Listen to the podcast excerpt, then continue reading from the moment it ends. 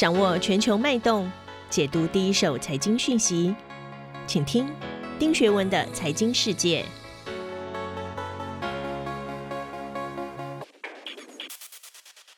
大家好，我是丁学文。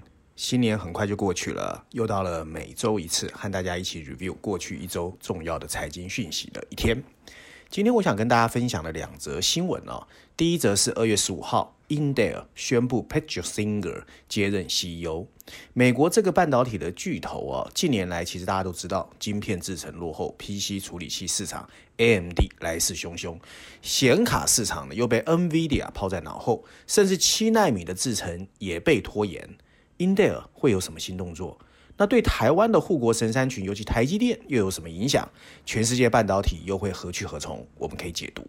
另外，第二则我要跟大家分享的新闻呢，是二月十九号，比特币写下了五万四千一百八十二美元的新高价位，它的货币总市值哦，已经突破了一兆。非常高。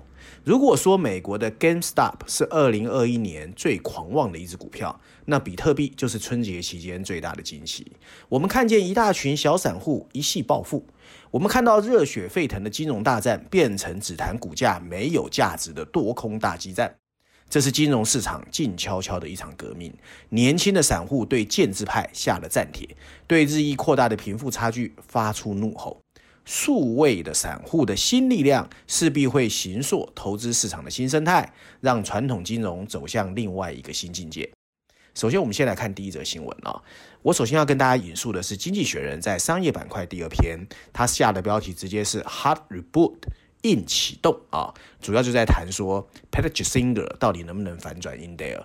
另外，Bloomberg 也有一篇文章，它的标题写的是 Intel 在宣布重回晶片制造后。股价大跌，大家要注意哦，是股价大跌。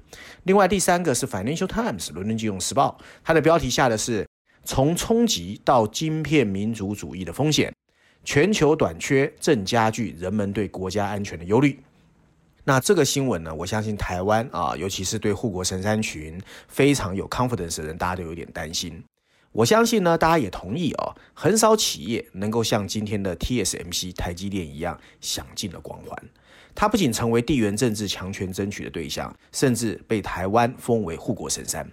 但是对台积电而言，到底未来半导体的发展是好还是坏，是利还是弊，其实没人说得准。二月十五号，Intel 的新任执行长 Patrick Singer 正式上任。外界对这个曾经在 Intel 效力三十年，而且是第一代的 CTO 都寄予了厚望。但实际上，Patrick Singer 能不能带领 Intel 的制造能力重振雄风，也攸关了美国能不能守住半导体领域创新霸主的地位。我其实说过很多次啊，当我们因为半导体短缺而沾沾自喜的时候，我们一定心里也要知道，疫情过后全世界会迎来的区域化发展，以及半导体自主权争夺战方兴未艾。在眼前晶片短缺之际，Intel 很可能会借机重塑自家的实力。向美国政府强调，Intel 应该扮演着制衡亚洲晶圆代工者的角色，而且我想捍卫美国的国安。那我相信 Intel 就有可能寻求到扩大制造规模和制造品项种类，向政府寻求到一些 support 啊。首先英特尔有可能会要求台积电，你必须扩大在美国的制造，因为继续委外交给台积电、联电或者三星这些亚洲的晶圆代工者，会引发美国商务部、国安机构跟贸易组织的关切。如果有人提议，美国政府应该为半导体业者呃扩张提供补贴，以作为强化美国晶片产能的方式之一，那么美国商务部就有可能想办法让英特尔跟同业的扩张计划通关。那在这种情况之下，TSMC 和三星就有可能会被迫选择并购或者在美国建立晶圆厂产能，只有这样才能够平衡在亚洲的产能。第二个可能的情况。英特尔重振一旦被定位为对东亚晶片霸权崛起地缘政治的制衡，则英特尔的先进制程就会得到支持，而且想方设法取得成功。这样一来哦，可以为那些寻求降低对台积电曝险的公司扩大在美国本土的晶片生产。现在英特尔确实在很多方面哦是不如台积电的，但很可能因为美国政府的补贴，它就会有可能成长。另外，大家还知道 Apple、Amazon、Google、AMD。匡抗甚至辉达都可能有意为支持提升美国的先进生产力提供晶圆，因为他们很有钱啊，借此降低对台积电的依赖。而这些美国大厂一旦抱团取暖，其实台湾怎么会没有影响？还有，川普呢在任内确实把供应链武器化，破坏了各国之间互相的信任。但另外一个方面，我们也必须知道，各国经过了这一次半导体的短缺，大家都会突然发现，原来美国随时可以掐死我们。那日本就曾经这样，欧洲也曾经这样，所以大家都会开始呢比较努力的回去盘点自己在半导体的技术和制造能力，因为大家都会很害怕。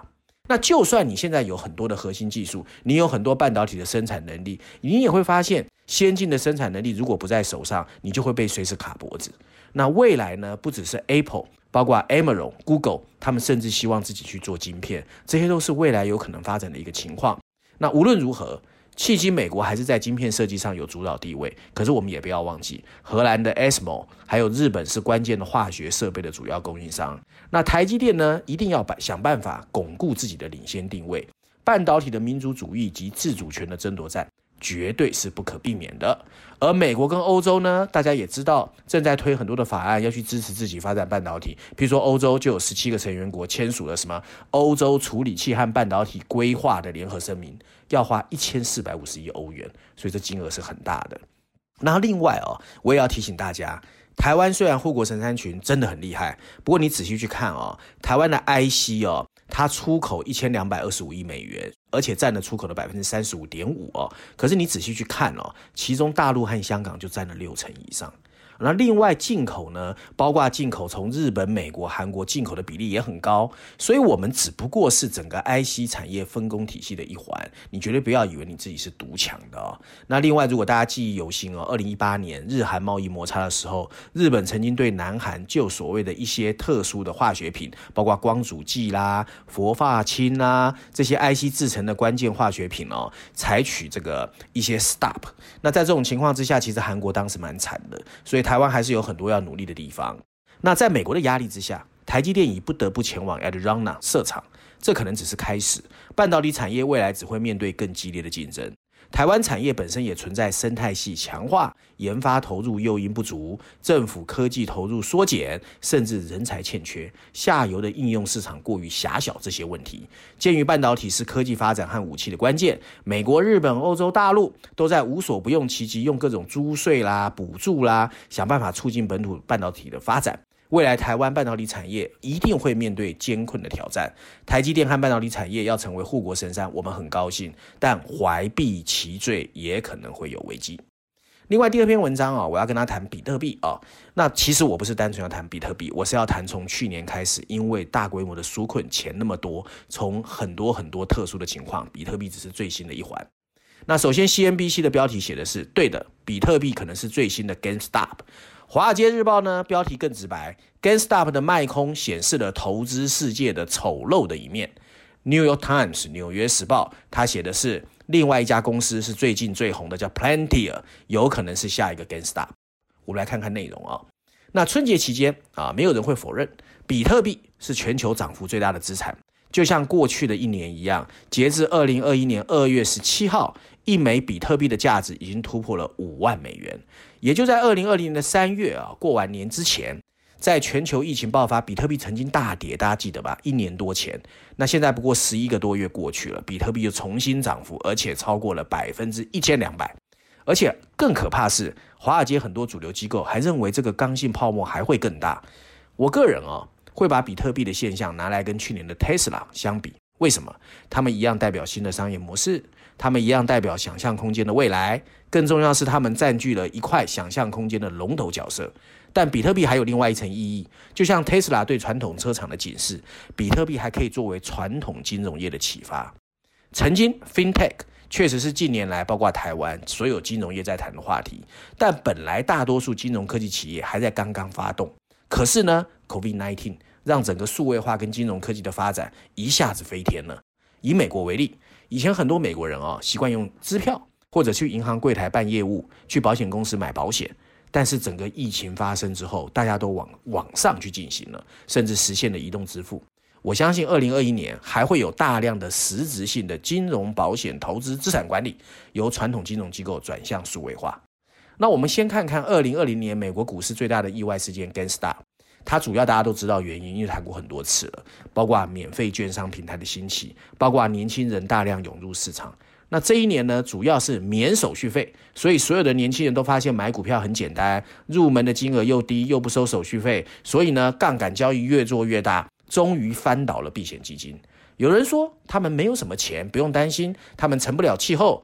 我不这么认为。大家要知道，随着婴儿潮，就是四十岁到六十岁啊，因为死亡把财富用遗嘱的方式转给子女。大家要知道，十年之内他们的财富会增加两倍，也就是说到二零四二年，经济学人的估计啊，千禧世代会继承大约二十二兆美元的财富，而更多的金融机构根本就没有做好准备，他们所有的 marketing 还是针对婴儿世代。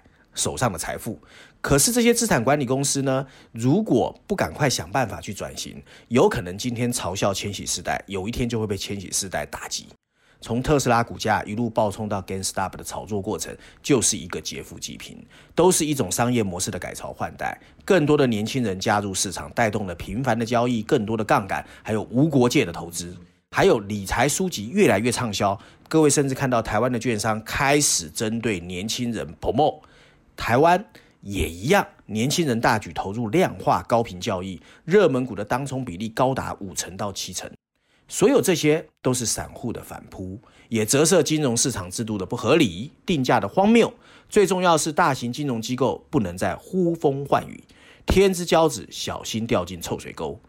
当然，我也不知道再过来还会发生什么事。不过，从 g a n s t a、从 Tesla、从比特币到 Palantir，所有这些事都在告诉我们。这个世界钱太多了，所以呢，加上社群可以轻易的召唤狂热的群众，各种杠杆交易越来越方便。所有的人为了出一口气，可以支持某一个概念，甚至他们经过一次又一次的整合之后，会对自己越来越有自信。所以，数位散户的力量会不会形塑投资市场的新生态？传统金融机构一定要提高警觉。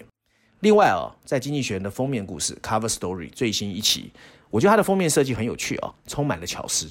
整个画面呢，你一眼看去好像是一个美国国旗，不过你仔细去细看，上面既有风力涡轮发电机，也有一排排红色的太阳能发电板，还有输电塔，甚至水力的发电机组。上面两排黑色字体，大字写的是 America's Better Future，美国的更好未来。小字补充的是不再碳排放以及不再断电。他这次用了六篇文章哦，尝试呢从美国的能源市场的改革带我们看清楚全球气候变化危机的迫在眉梢。确实，美国能源系统的改革规划在未来几个月会提交国会。Joe Biden 也表示，他希望在二零三五年能够停止化石燃料的发电跟排放，甚至在二零五零年能够实现碳中和。而美国现在不仅是全球第二大的排放国，还是全世界跟气候有关的政策、科技及未来领导力的有可能依据。华盛顿即将展开的规划议程，会为美国的未来十年甚至更远的一天树立方向。这场冬季的德州大停电，不仅导致了德州的停电，还揭示了美国能源基础的严重短缺。其实整个时间比我们想象还要急迫，气候变化对人类的影响真的很大，所以我们要赶快想办法去应对。以上就是我今天要跟大家分享的内容，希望大家喜欢。我们下周见。